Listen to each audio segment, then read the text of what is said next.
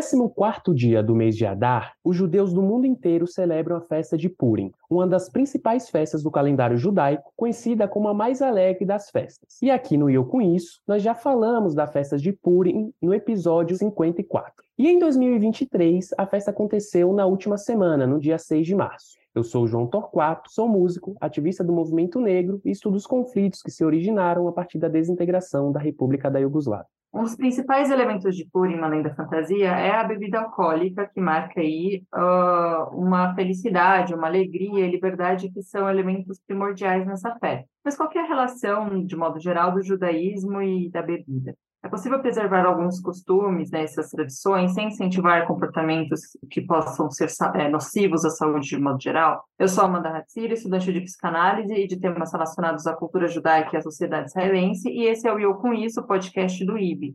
Para conversar com a gente, nós trouxemos aqui convidado de peso, o Uri Lam, é, que é formado em psicologia também pela USP e em filosofia pela PUC de Campinas. Ele é rabino, como quem acompanha a gente aqui já conhece, da Congregação Israelita Betel. É presidente também é, do Conselho Rabínico Reformista do Brasil. E também temos aqui com a gente o Leandro Savoy, doutor Leandro Savoy, psiquiatra, especialista em adictologia pela Universidade de Paris ele também é coordenador da Clínica Gaia Saúde, onde desenvolve atividades interdisciplinares para o tratamento de questões em saúde mental. Sejam muito bem-vindos, muito obrigada pela presença de vocês. Foi, é, um é prazer enorme, imenso receber vocês para falar com a gente sobre esse tema. Muito obrigada. Muito obrigado, Amanda. Eu que agradeço o convite aqui. É, fico muito contente de poder participar nesse tema que me parece tão interessante. Obrigado, Amanda, também. É, obrigado ao doutor Leandro por estar junto aqui, para a gente poder trocar é, ideias a partir de pontos de vista diferentes e também ao João Torquato, que também está aqui com a gente. É, a gente sempre gosta muito assim, de trazer essa pluralidade aqui para o podcast, né? visões de, de ângulos diferentes, acho que isso só enriquece né? sempre o nosso debate. Então, eu gostaria aqui é, de começar trazendo aqui a primeira, nosso primeiro tópico né, de conversa para é, ouvir o Rabino Uri falando um pouco qual que é a motivação, né, em relação aí entre Purim e consumo de álcool, o que, que tem a ver com essa alegria é, que é uma é considerada uma mitzvah na festa, né, já, e, e já que outras festas também têm, é, existe né, o consumo de álcool, até outras uh, ritualísticas dentro do judaísmo também, né? Às vezes tem a presença de álcool, de vinho. É, por que que em algumas, né, como por, é, a, a, essa relação é dada com tanta ênfase? Qual que é a diferença, Uri? Falando de Purim, é, para que a gente possa trazer o contexto de Purim para a, a, a, forma como as pessoas festejam, muitas vezes com, com uso exagerado de bebida alcoólica. Em, Purim, a gente começa no, no, primeiro capítulo do livro de Esther, que é o livro que dá para a gente as bases dessa, dessa festa. A gente tem uma situação que soa quase como uma, uma grande comédia, uma grande farsa, tudo muito exagerado.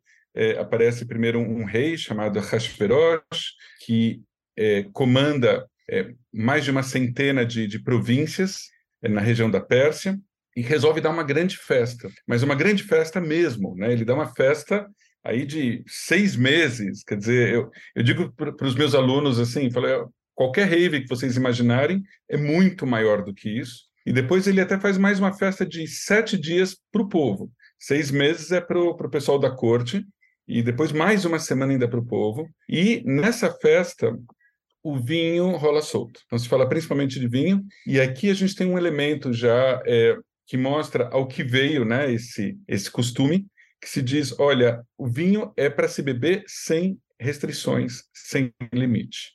Então, aqui é, é, é colocado e se diz que tem é, pessoas que vão servir é, todo mundo que queira beber de acordo com o seu desejo. Então, a gente começa dessa forma, é muito diferente de outras festas judaicas, de outras celebrações judaicas, em que o vinho é usado de forma contida.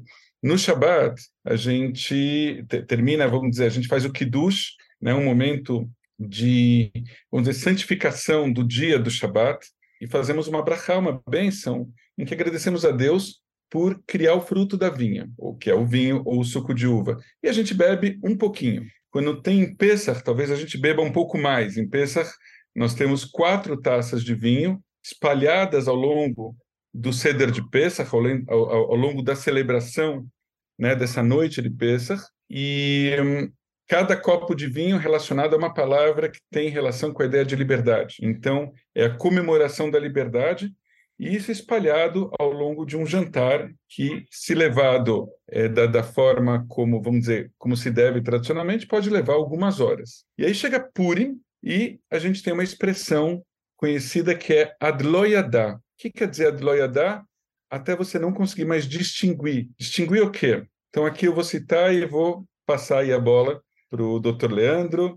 Se diz assim, no Talmud, no Tratado Megillah, é, se diz que o Rava, um rabino, um sábio, diz assim: uma pessoa é obrigada a se intoxicar com vinho em Purim até que ela esteja, até que ela não saiba mais distinguir o quão amaldiçoado é Haman, que é o vilão da história, e o quão abençoado é Mordecai, que é o grande herói da história. Então esse é o contexto. É, esclareceu até algumas algumas dúvidas que eu uhum. que eu tinha aqui, assim, esse lugar de fato diferenciado que da, que a bebida tem, né, em, em Purim.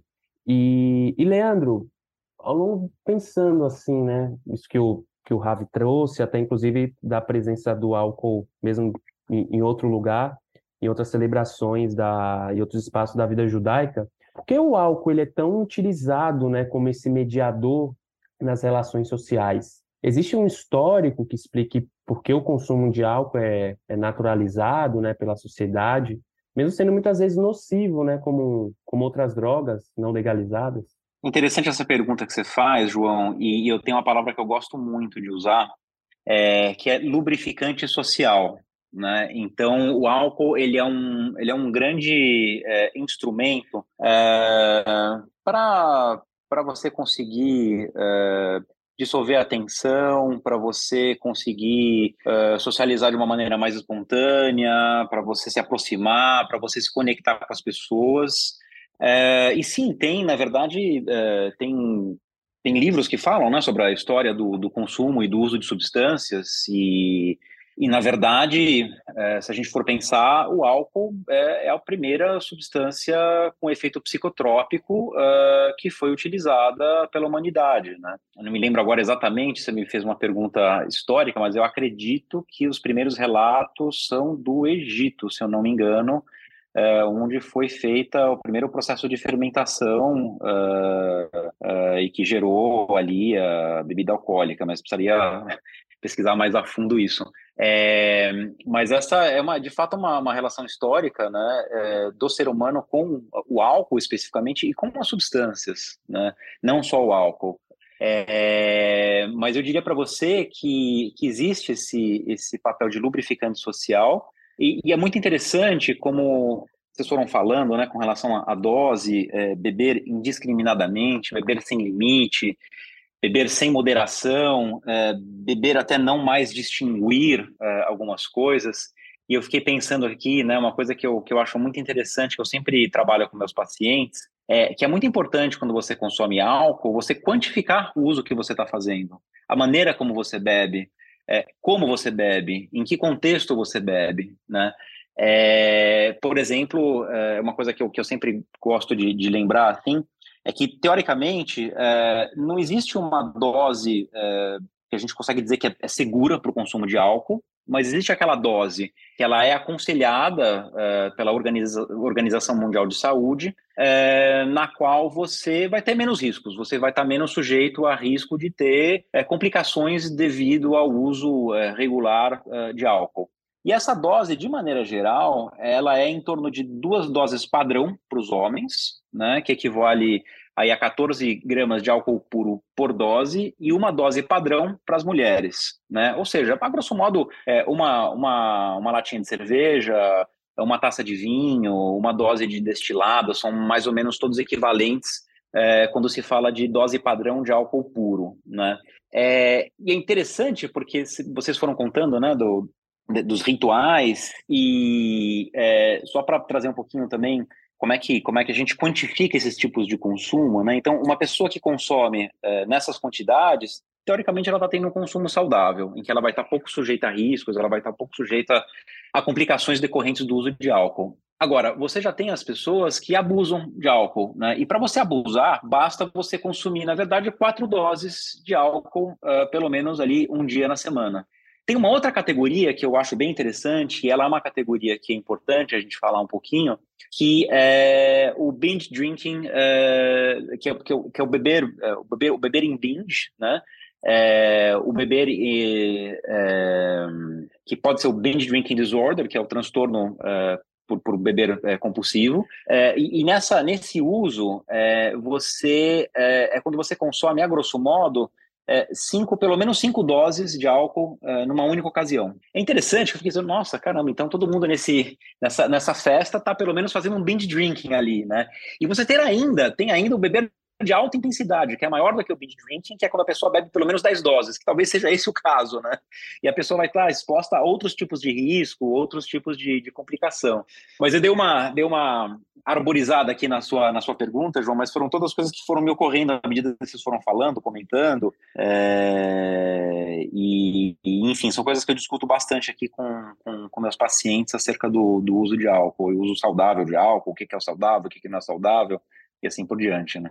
É muito interessante você trazer isso, porque eu acho, é, como a gente tem usado, né, é muito comum, é muito normalizado, né, o uso de bebida alcoólica em encontros, né, para socialização, as pessoas nem problematizam, acho que é o contrário, né, quem não bebe sempre acaba sendo visto como uma pessoa estranha, né, Exato. Pessoa que exato. não se, não se enturma ou careta, enfim. Né, Inclusive na comunidade, sempre tem um solezinho de japonês, mas open drink, né? Sempre rola. Pois é. e, é, e, eu acho assim, que a, é a maioria das... Não, pode falar, desculpa. Não, é, é interessante porque, na verdade, quando a gente fala de drogas, a gente pensa em cocaína, a gente pensa em maconha, hum. a gente pensa em heroína, pensa em MD, mas álcool é uma droga, né? assim como todas as outras. E, e, se a gente for pensar, isso é interessante, Amanda, porque eu, eu, é, eu, tenho estudado sobre o tema e fui pesquisando alguns dados. Eu gosto muito de, de estatística e epidemiologia, porque ajuda a gente a entender muita coisa, assim, né? Eu, eu vou falar uma cifra para vocês que eu, quando eu li isso, eu li duas vezes. Falei, é isso mesmo. Mas o álcool representa, é, é, globalmente, 3 milhões de mortes é, todos os anos. 5% de todas as mortes anuais, elas uh, são atribuídas a complicações decorrentes do álcool. Então, assim, é, é, muito mais gente do que morreu na pandemia, né? Então, a gente tem, sei lá, duas, três pandemias rolando aí todos os anos, continuamente, né? É, e a gente é. não para para pensar essas coisas, né? Eu acho que é, é uma reflexão bastante interessante mesmo, porque é, é claro, né, que, que tem um papel muito saudável, né? E aí entra é, aquilo que a gente é, que eu tinha falado para você, né? Eu, eu, acho que o consumo de substâncias ele ele depende de vários fatores, mas os principais eu considero que são o sujeito, o contexto e o tipo da substância.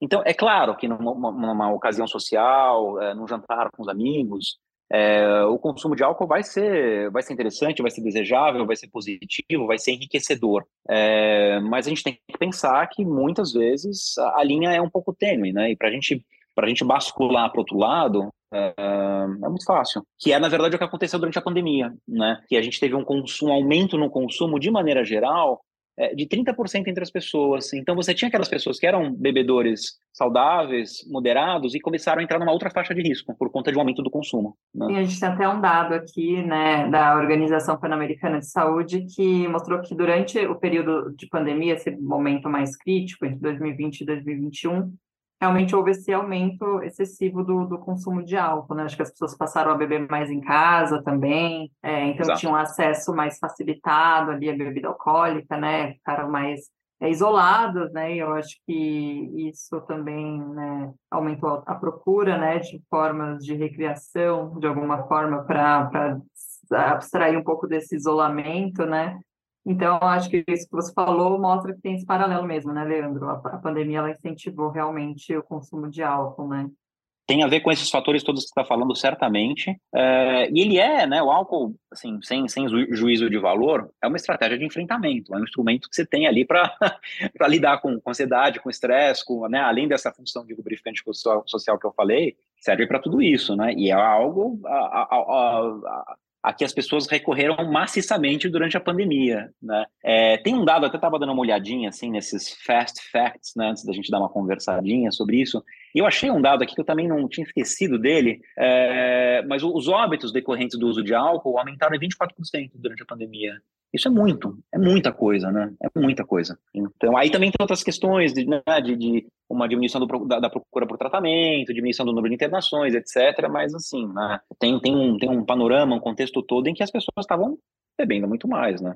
Eu, eu, eu gostaria de acrescentar aí né, algumas, alguns insights que estão me vindo assim, nessa conversa com, com, com vocês. Uma é que quando nós temos aí um, um, um, não, é, não é exatamente uma mitzvah, mas é uma interpretação rabínica, né, que vai dizer, olha, daquilo que a gente lê na, na Megillah, no livro de Esther, a gente pode deduzir que nesse dia devemos beber a ponto de confundir as coisas. E aí eu fiquei pensando em algumas questões. Uma, que tipo de bebidas alcoólicas havia naquela época em que esse rabino cita essa ideia? Que tipos de bebida nós temos hoje? Então, qual é a, a potência das bebidas que nós bebemos hoje? O, o, a cerveja, o vinho, o destilados, vamos colocar outras bebidas. Então, isso é, é uma questão. A outra questão sobre o, o contexto, né, e, e, o quanto você bebe, então tem, tem interpretações dessa, dessa passagem que vão dizer, olha, essa, essa confusão não necessariamente ela é ruim né? Porque é, se lê uma passagem do, do, do, livro dizendo, olha, que as pessoas servissem os outros, é, servissem as pessoas de vinho o quanto elas quisessem beber. E aí tem um rabino da época do Talmud que vai dizer, bom, essas pessoas que estavam servindo, ele imagina, uma era Haman e a outra era Mordecai. E eles estavam servindo o mesmo vinho. Eu achei muito interessante isso, porque assim, você tem uma pessoa, vamos dizer, tida como o herói da história que está servindo vinho, a outra que é o vilão que está servindo o mesmo vinho. Então, o, o, o, vinho em si, ele não necessariamente ele é prejudicial, quer dizer, depende de como você está usando esse vinho, em que contexto, em que quantidade, aliás, não só o vinho, outros, outros elementos. Então, e um, e um terceiro ponto que eu queria colocar, que também tem a ver com a fala do Dr. Leandro, sobre o, o vinho, ser visto muitas vezes de forma positiva, quer dizer, a tradição judaica ela não demoniza as bebidas alcoólicas. O, a questão é realmente qual é o limite, né, e qual é o contexto em que se usa. Então, em alguns momentos, você pode ter o vinho para enxergar o que tem de melhor nas pessoas, para poder comemorar a alegria, vamos dizer, uma festa de casamento. A gente teve semana passada, é, faleceu o Chaim Topol, né, o grande estrela, né, do, um grande ator e do, do filme O Violinista no Telhado. Então tem as cenas em que eles bebem alegres pelo casamento da filha. Então, momentos de muita alegria e muitas vezes num lugar protegido, num lugar fechado. O, outro ponto que eu trago é eu, eu participei de festas de Purim em vários lugares, mas principalmente em Israel e no Brasil. Em Israel, muito comum em Jerusalém em particular, se assim orientar as pessoas a não voltarem de carro é, para casa. As pessoas vão a pé, voltam a pé, ou pegam um táxi ou, ou, qualquer coisa assim. E, e por aqui uma discussão muito grande sobre essa questão da, do uso exagerado da bebida nas festas de Purim em São Paulo, porque a gente vive num outro contexto. Aqui não é feriado. Então você sai na rua, tem trânsito, tem, né? as pessoas não têm a mesma consciência de que, olha, eu bebi para caramba e aí eu vou pegar meu carro e vou voltar para casa.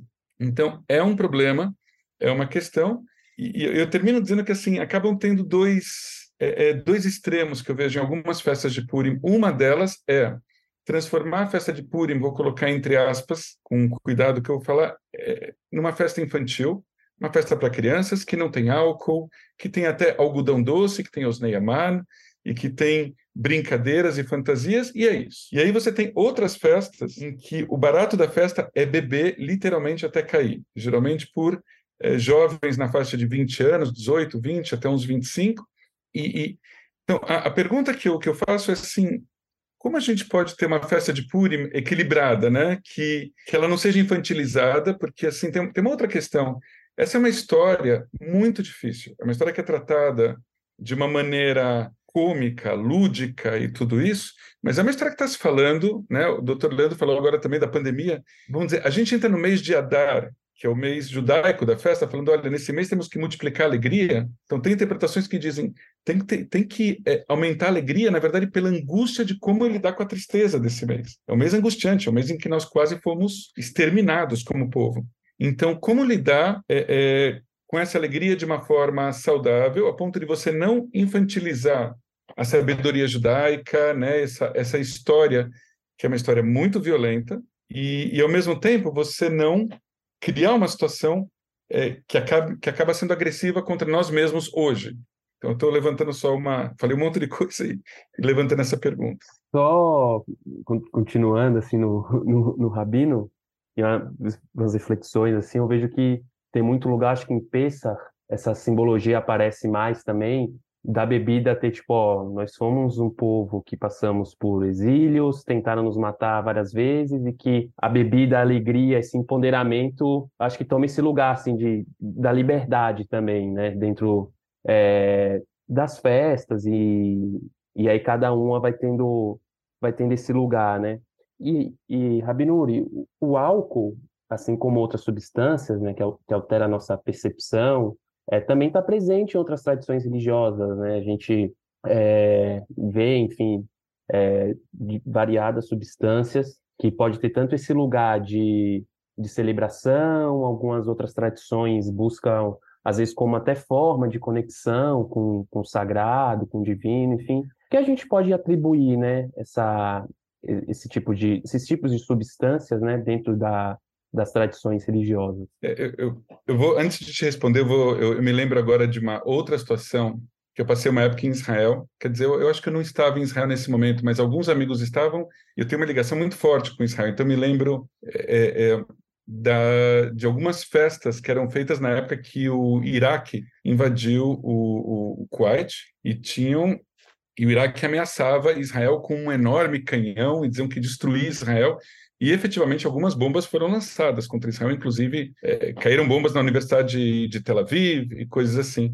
E as pessoas começaram a fazer festas que eles chamaram de festas do fim do mundo. Então, regadas certamente a muita bebida e provavelmente muita droga e tudo isso, em vários lugares em Israel. Do tipo, bom, já que é para morrer, vamos morrer feliz. Então, tinha um contexto que passa pela ideia da alegria, mas passa por uma angústia muito grande. A gente está lidando com a sombra da morte, né? Nesse, nesses contextos. E sobre a questão de conexão, tem, é, é, tem uma outra tradição judaica muito interessante, em alguns grupos racídicos principalmente, da questão de você estudar, estudar o Talmud, estudar Kabbalah, estudar algumas coisas, muitas vezes regado a uma certa quantidade de álcool. E, e, e o álcool daria essa possibilidade de você, é, vamos dizer, destravar né, algumas algumas autocensuras na tua leitura do texto, algumas censuras culturais, e enxergar no texto coisas que normalmente você não enxergaria. Então, às vezes se fala em Israel, não só em relação ao álcool, mas em algumas outras drogas, é quase uma ideia de pequenas yeshivot underground, em que as pessoas bebem num certo contexto para estudar. Então aqui a gente tem, de qualquer maneira, tem um contexto que não é beber até você trançar as pernas e cair no chão, mas é beber é, é, a um ponto que você ainda é capaz de ler o texto e discutir com os outros, né? Então, no, no Shabat, a gente tem é, é, assim o, o, cuidado na, na Betel, em outras comunidades, de servir. Os rabinos falavam quanto vinho você pode beber para dizer que você tomou uma taça de vinho, que você fez a brachá e você bebeu vinho. Eles falavam, olha, uma quantidade equivalente a uma azeitona. Eles falavam kazait, né? quer dizer, uma coisinha assim. Não, não é uma gotinha, mas um pouquinho. E isso realmente assim traz um ambiente social gostoso e, e, tudo isso. Mas eu já vi situações em comunidades em que as pessoas, vamos dizer, bebiam um pouquinho, depois saíam, e aí juntavam depois outros dois ou três, e aí começavam a mandar ver a bebida que sobrava. E aí, como se diz, enchiam a lata. E aí é um problema. Aí a gente tinha um problema de alcoolismo, um problema de, eh, inclusive, é, me soava assim, até agressivo em relação à própria comunidade, né? em que a bebida da comunidade era usada para as pessoas se embriagarem depois que todo mundo foi embora.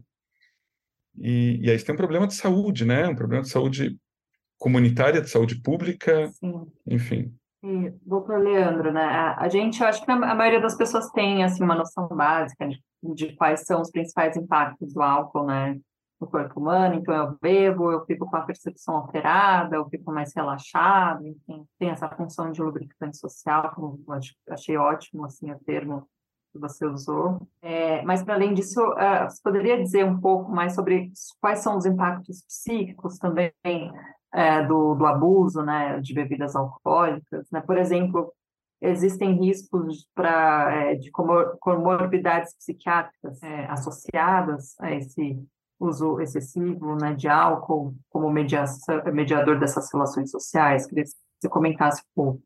Absolutamente, assim, é, eu, eu acho que é, nós temos todos, né, no primeiro momento, a tendência a, a enxergar as complicações do álcool é, é decorrentes é, simplesmente do, do, estado de embriaguez ali, né?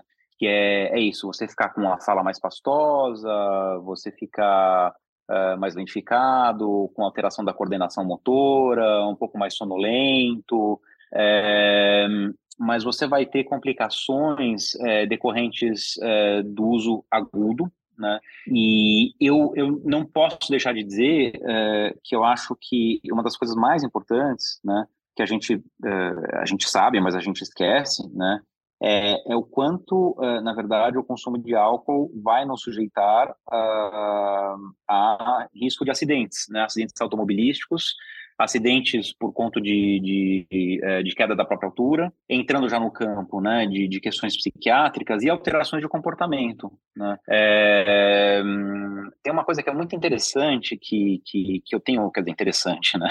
que ela tem ocorrido, na verdade, entre os jovens, de maneira geral. É, isso até é uma coisa é, para eu pontuar, a, a, tendência de consumo entre os jovens, isso é uma coisa é, bastante interessante e eu diria que saudável, na faixa etária dos 18 aos 24 anos, é, tem tido uma tendência à queda do consumo de álcool.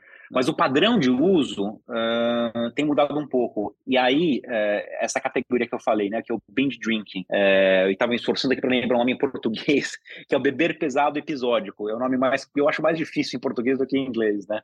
É, que é o beber pe pesado episódico. É, ele, ele tem aumentado de maneira geral né, nessas faixas etárias e nas faixas etárias mais, mais velhas, entre os idosos. E aí, nessa, nesse tipo de, de consumo, você vai vai estar sujeito, por exemplo, a episódios de amnésia alcoólica, né? Então, que é o que a gente chama de blackout.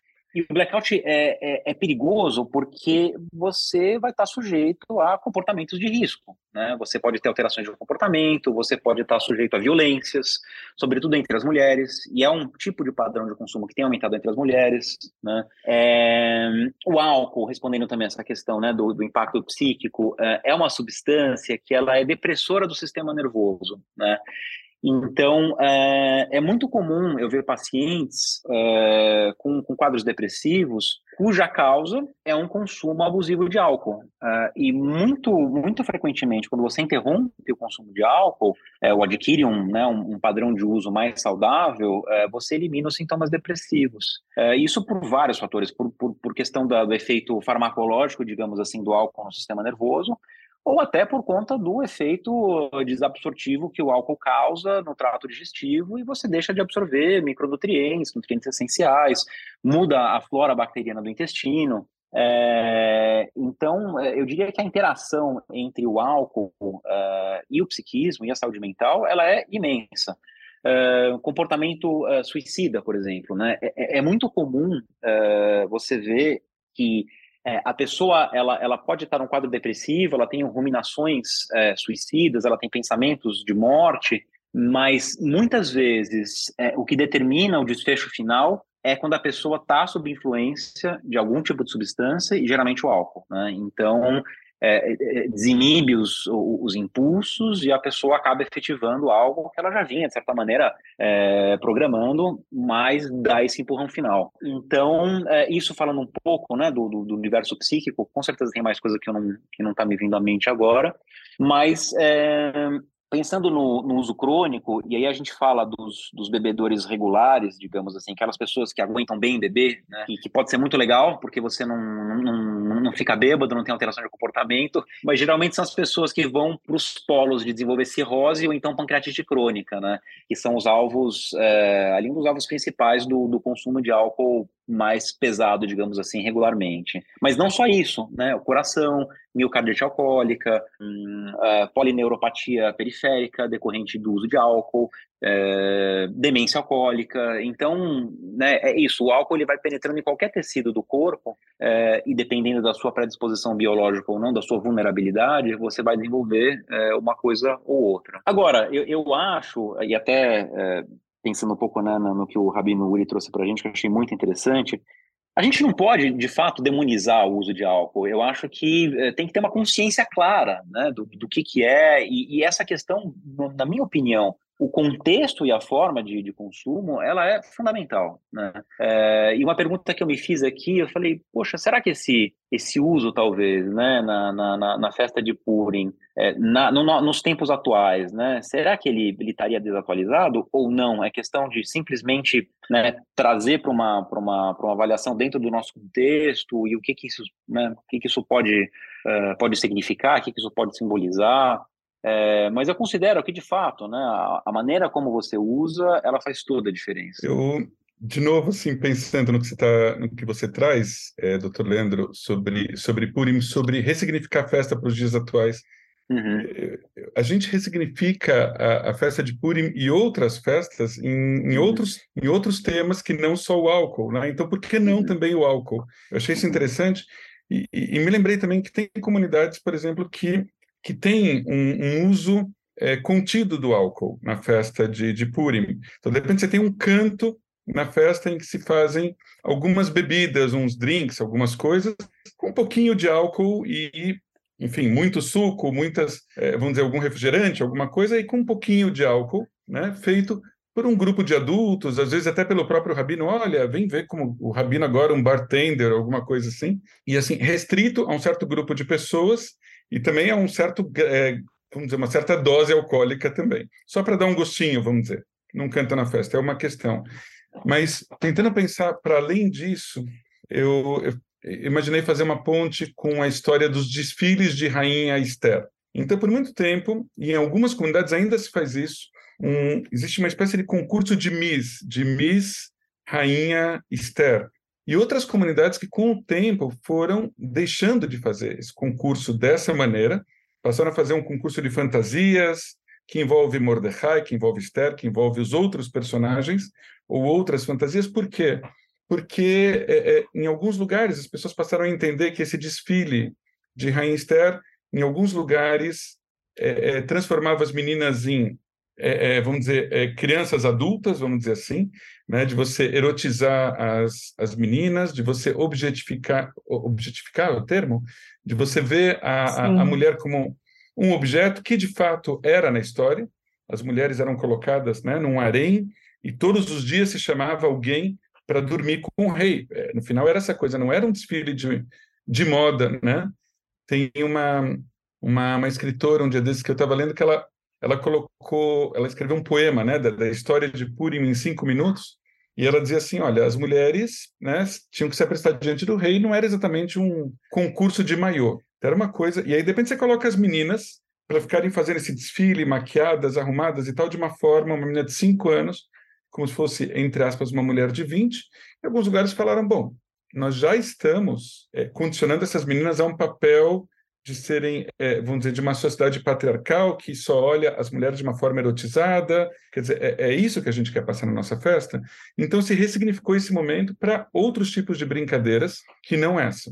Se a gente pode ressignificar essa questão, porque a gente não pode ressignificar a questão do uso do álcool ou da, ou da forma de usar o álcool na, na festa. Eu não, não sei agora responder como, né? Talvez esse ponto, esse canto do, das bebidas mais leves ou talvez alguma outra forma, mas é, mas sim, eu entendo que a gente tem o, não só a gente pode, mas temos a obrigação de, de atualizar as festas de acordo com o contexto que a gente vive hoje, para que elas possam ser significativas para a gente hoje e não reproduzir só como elas eram, não só há mil anos, mas há 200 anos na Europa Oriental, num frio enorme, onde muitas vezes beber também é, era uma forma de você se esquentar nessa época do ano.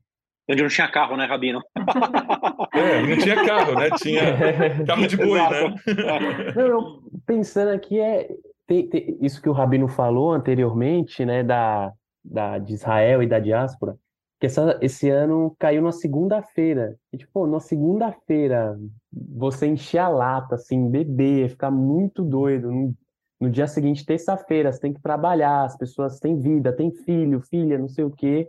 É, de fato, é uma situação complicada. E, e falando nisso, Rabino, é, qual, qual tem sido né, a postura das sinagogas em relação ao uso de álcool em cerimônias religiosas? Né? Tem um, existe uma postura deliberada né, no combate ao alcoolismo, varia de comunidade para comunidade. É, como que essa questão é, eu é lembro só, não, mas só um pode, comentário pode... não eu por exemplo por um tempo que eu frequentava a CIP né que é uma sinagoga aqui de São Paulo é, até um pouco tempo atrás se servia vinho, por exemplo, no Kiddush, né, no serviço do Kabbalat Shabbat, e de repente passou, passaram a só servir suco de uva, né, enfim. É, então, eu queria saber se isso é realmente uma postura, assim, de reflexão mesmo, olha, não vamos incentivar, vamos também excluir, talvez, pessoas que tenham problema, né, com álcool, né, de abuso histórico de dependência, também não vamos excluir as pessoas desse momento, né, cerimonioso, ou também não vamos vamos agregar todo mundo. Então, existe, Uri, essa, essa postura? Olha, é, eu imagino que deva ter uma reflexão de comunidade para comunidade e do contexto de cada comunidade. Então, eu não, eu não sei o que aconteceu na CIP, né, se né, você está dizendo que substituíram o, o, vinho pelo suco de uva, aí eu tento pensar um pouco na Betel, que existe uma preocupação, é, essa semana alguém me questionou, né, nós temos uma, uma travessa com copinhos de vinho e vem escrito bem grande, vinho. A gente colocou um papel bem grande. E aí tem uma outra travessa onde vem escrito suco de uva. E, e alguém veio dizer: olha, mas às vezes as pessoas se atrapalham e pegam suco de uva, ou eventualmente as crianças pegam vinho. Que a gente sabe que, por mais que a gente coloque uma placa enorme, as pessoas leem cada vez menos, as pessoas prestam cada vez menos atenção. Isso tem a ver, talvez, um tanto com a com a sociedade que a gente vive hoje, de, vamos dizer, uma sociedade muito acelerada, né? de, de, de pouca reflexão, de, de, pouca leitura, de, e de repente, por mais que você divulgue, tá lá, as pessoas não estão nem pensando, estão pegando os copos e estão bebendo. Então, eu estou imaginando se não foi um cuidado, eventualmente, para que crianças e adolescentes não bebessem. Eu não, não vejo ainda Posso estar, posso estar desinformado, eu não sei, eu não vou falar em nome de toda a comunidade. Mas eu não sei até que ponto nós temos consciência como comunidade é, do, do problema do alcoolismo a esse ponto de falar, olha, nós vamos tirar o vinho para preservar pessoas que eventualmente tenham problemas com, com vinho. Falando no sentido geral. Pode ser que tenham comunidades específicas que tenham essa postura. Há alguns anos, havia um grupo que trabalhava com no formato parecido com dos alcoólicos anônimos dentro da comunidade judaica, buscando atender pessoas da comunidade que, que tinham problemas com alcoolismo. Mas não, não me recordo que isso tenha interferido na forma de se fazer um kiddush, por exemplo. Agora, tem o outro lado da, da, da moeda, que é um lado a, a se pensar, festas para jovens, que muitas vezes é, o, o incentivo é Pessoal, vai ter sushi, vai ter cerveja, vai ter uma dose de caipirinha, vai ter, é, é, é, né? Então, às vezes tem a impressão de que a gente ainda está, é, vamos dizer, a gente trabalha por um lado algumas pessoas de um, de um jeito e outras que parecem que estão, não gosto muito de usar o tempo todo termos em inglês, mas o mindset cabe bem, né? Mas o mindset dos anos 70, por exemplo. Eu falo, pô, na minha época, o pessoal fazia festas assim, era muito legal e trazia os jovens da comunidade. Por que, que a gente não faz isso de novo? E aí não leva em conta né, que a gente acumulou aí um, vamos dizer, experiência e um certo conhecimento dos anos 70 para cá. Mas acho que é um tema importante a ser discutido, sim. Eu, eu, às vezes eu gosto de fazer umas brincadeiras, né? E eu, eu diria que esse, esse tema do, do, do consumo de álcool, substâncias de maneira geral, é, é, o elefante na sala, né? Todo mundo vê que ele está ali, mas ninguém quer falar sobre ele, né? E talvez seja essa a questão, porque eu não sei também até que ponto que de repente não é bacana você chamar os jovens e você ter um consumo ali de novo contextualizado, um, um, um consumo que vai ser uh, né, delimitado, que tem uma, uma continência para aquilo, que tem toda uma informação e que é bacana, né? Uh, eu realmente não, eu não saberia de, de responder e eu acho que É, isso depende de um, de um trabalho ativo, realmente, de, de, pesquisar dentro da comunidade, né? Como é que, como é que isso tem sido, qual é a repercussão que isso tem, tem, tem tido, quais são as consequências, qual, qual é a mensagem que é, que é, que é veiculada. É, eu, eu acho super interessante poder é, conversar né, abertamente sobre o tema e sem, sem, sem moralismo, sem, enfim, de uma maneira Exatamente. muito transparente, assim, né? Sim, sem estigmatizar, né? Exato. A coisa.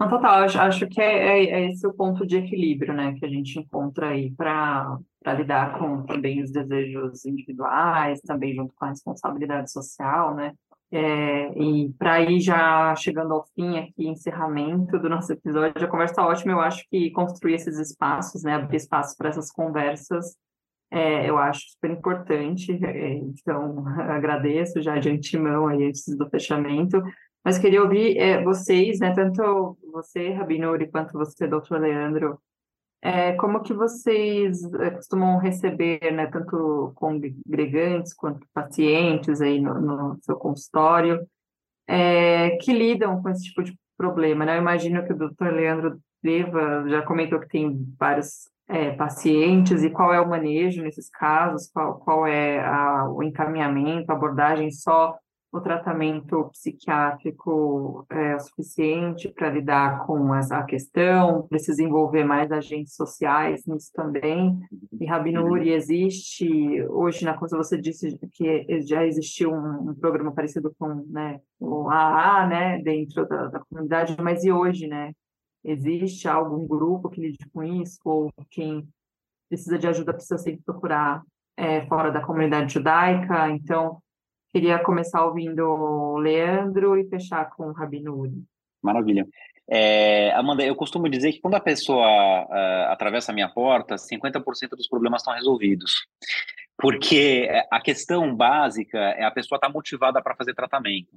Então, não é incomum que eu receba primeiro a família para buscar estratégias né, de como, como chegar naquela pessoa, como motivá-la para o tratamento, é, e como garantir que, que essa pessoa vai ter aderência ao tratamento. Né? É, e aí, na verdade, as intervenções que são realizadas, elas dependem muito do, do perfil né, da pessoa, do perfil clínico, do quadro clínico. Então, tem pessoas que, é, com uma conversa motivacional, é, com, com, um ciclo de sessões com, com, com, com psicólogo que eu tenho, por exemplo, na Gaia, é, e que trabalha especificamente sobre o tema de, de substâncias e que faz um acompanhamento motivacional, basta para você conseguir uh, estabilizar aquela questão. Uh, e, e, aliás, eu estou usando a palavra estabilizar, porque estabilizar é uma palavra interessante, né? Porque uh, muitas vezes não é você fazer uma abstinência completa, é você moderar o consumo, e tem muitas vezes que não é possível você fazer uma abstinência completa, ou você, você moderar o consumo, você tem que fazer uma abstinência completa. E, e casos mais é, de moderados para graves, onde você talvez tenha que lançar mão, por exemplo, de uma, de uma internação numa clínica por uma desintoxicação, por um período variável, que pode ser de 10, 15, até mais tempo, uh, porque a pessoa, às vezes, ao interromper o consumo de álcool, ela vai ter sintomas de abstinência, ou ela vai ter uma, um risco de recaída muito importante, ou ela simplesmente não consegue implementar a abstinência uh, por meios próprios. E aí ela tem uh, né, essa, essa, perda de autonomia e é necessário que outros dispositivos sejam colocados em prática para auxiliá-la. Né? É, eu acho que vale a pena dizer que as iniciativas de tipo 12 passos, né, que são os alcoólicos anônimos, são muito interessantes, porque trazem justamente isso para a discussão, é, trazem um acolhimento de pessoas que estão né, nesse tipo de situação é, de risco. É, e é, eu acho que quando você tem um, um, um, dispositivo, uma iniciativa, que também tem um braço né, na comunidade, e que você tem pares, e que você tem um apadrinhamento, eu acho isso muito interessante. Apesar de que muitas vezes, né, uh, o, assim, a, a, perspectiva dos alcoólicos anônimos seja um pouco rígida para alguns pacientes, uh, mas ela é sim interessante. Eu acho que é uma é um recurso muito, muito, muito válido. Né? Uh, então é isso, para dizer que uh, né, o que eu costumo fazer é um encaminhamento muito caso a caso, pensando de maneira muito personalizada quais são as dificuldades daquela pessoa naquele momento, uh, para decidir que tipo de dispositivo que vai ser colocado em prática. É, do, do meu lado, ainda pensando em Purim, trazer a questão de que esse essa suposta liberação né, do, do álcool, ou até a, o incentivo do álcool seria uma vez por ano, que é na festa de Purim e não o ano inteiro, né? E, e mesmo assim isso traz uma série de discussões. Quer dizer, só o fato de se colocar no texto, na, é, no texto rabínico, esse adloyadá, muitas vezes faz uma brincadeira. Eu lembro de um de um rabino, de um professor meu que criou uma uma Agadá dos bêbados, né? Ele fez um texto como uma brincadeira e, e vai trazendo questões e, e, é, e, é, divertido, né? Quando você lê aquilo dentro, de novo, dentro de um certo contexto.